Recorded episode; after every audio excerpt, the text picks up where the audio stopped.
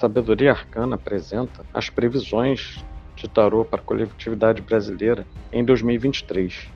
Faz-se necessário explicar que, em primeiro lugar, damos saudações fraternais, saudações arcanas a nossos ouvintes e àqueles que nos acompanham também no YouTube. A técnica utilizada foi a mandala dos 12 meses, também conhecido como mandala astrológica, porém uma variação. Ao invés de casas astrológicas, temos os 12 meses do ano. E uma décima terceira carta, que é a carta síntese, será discutida mais adiante. Ela dá a tônica do ano. Muito bem, passemos então para a apresentação sem mais delongas.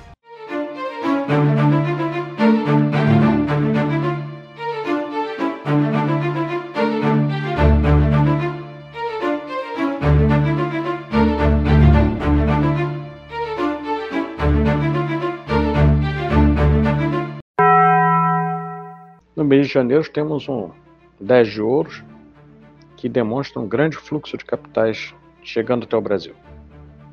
Um grande fluxo de capitais, há uma, um evento macroeconômico inesperado e que traz aí uma, um aporte financeiro importante.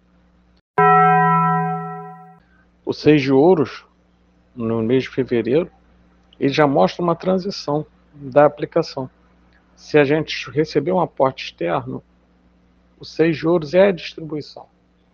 Lembremos que o seis juros tem a ver com o fato de que, se olharmos, por exemplo, desde um ponto de vista mitológico, utilizando de referência o tarot da Liz Green, é quando Dédalus recebe um adiantamento de recursos para a construção do labirinto do Minotauro. Então, é o início do planejamento, é a programação da despesa nós temos um rei de ouros, né, isso em março. Esse rei de ouros representa a própria condução da política econômica. E detalhe que por ser um naipe de ouros, ela vai se basear mesmo em fundamentos, não tem nenhuma inovação, mas em fundamentos macroeconômicos, especialmente, diria, com lastro, ah, uma mudança no lastro da moeda do dólar para outro ativo, em abril nós temos a Rainha de Ouros. A Rainha de Ouros é a própria administração pública nesse, nesse contexto. Que assim como as rainhas na Idade Média, eram elas quem programavam nos castelos a administração da despesa e dos recursos que viriam para os súditos mais próximos. Lembrando que os castelos abrigavam os burgos, e daí vem a palavra burgueses. É a partir daí que são começadas a pensar as políticas públicas que vão impactar classe média. Em maio, nós temos uma rainha de paus. Rainha de paus, dado seu sua característica de pioneirismo, de ação inovadora, criatividade e tudo mais, o momento em que esse aporte de recursos começa a ir para a área social. Não só novos projetos sociais serão pensados, como outros serão recolocados em marcha de maneira que o Brasil realmente retoma um rumo desenvolvimentista.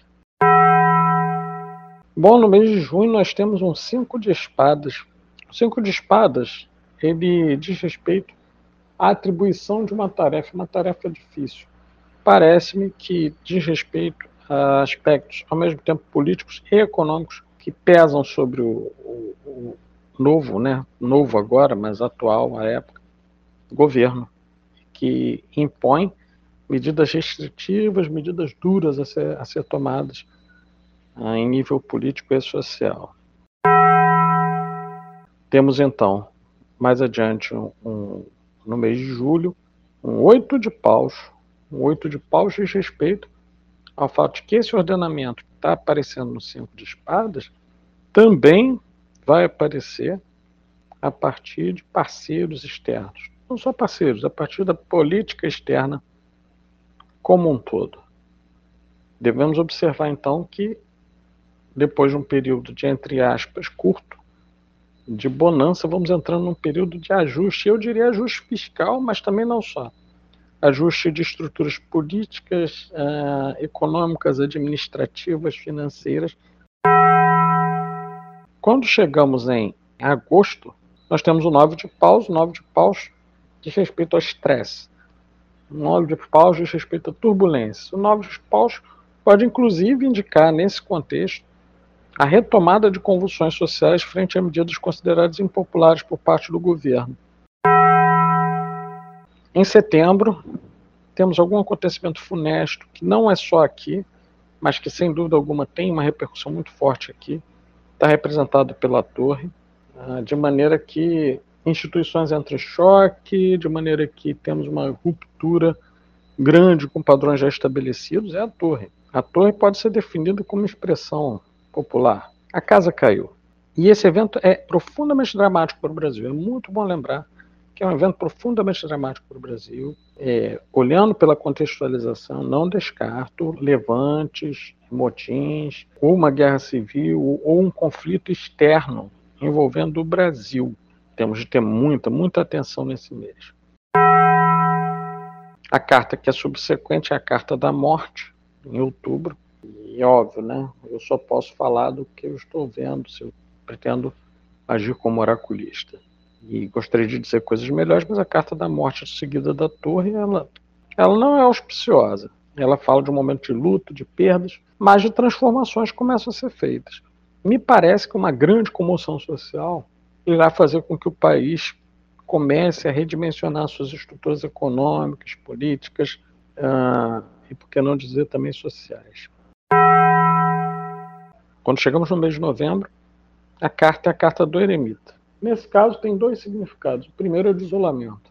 O Brasil passa por um período de isolamento é, em relação à, à, comunidade internacional.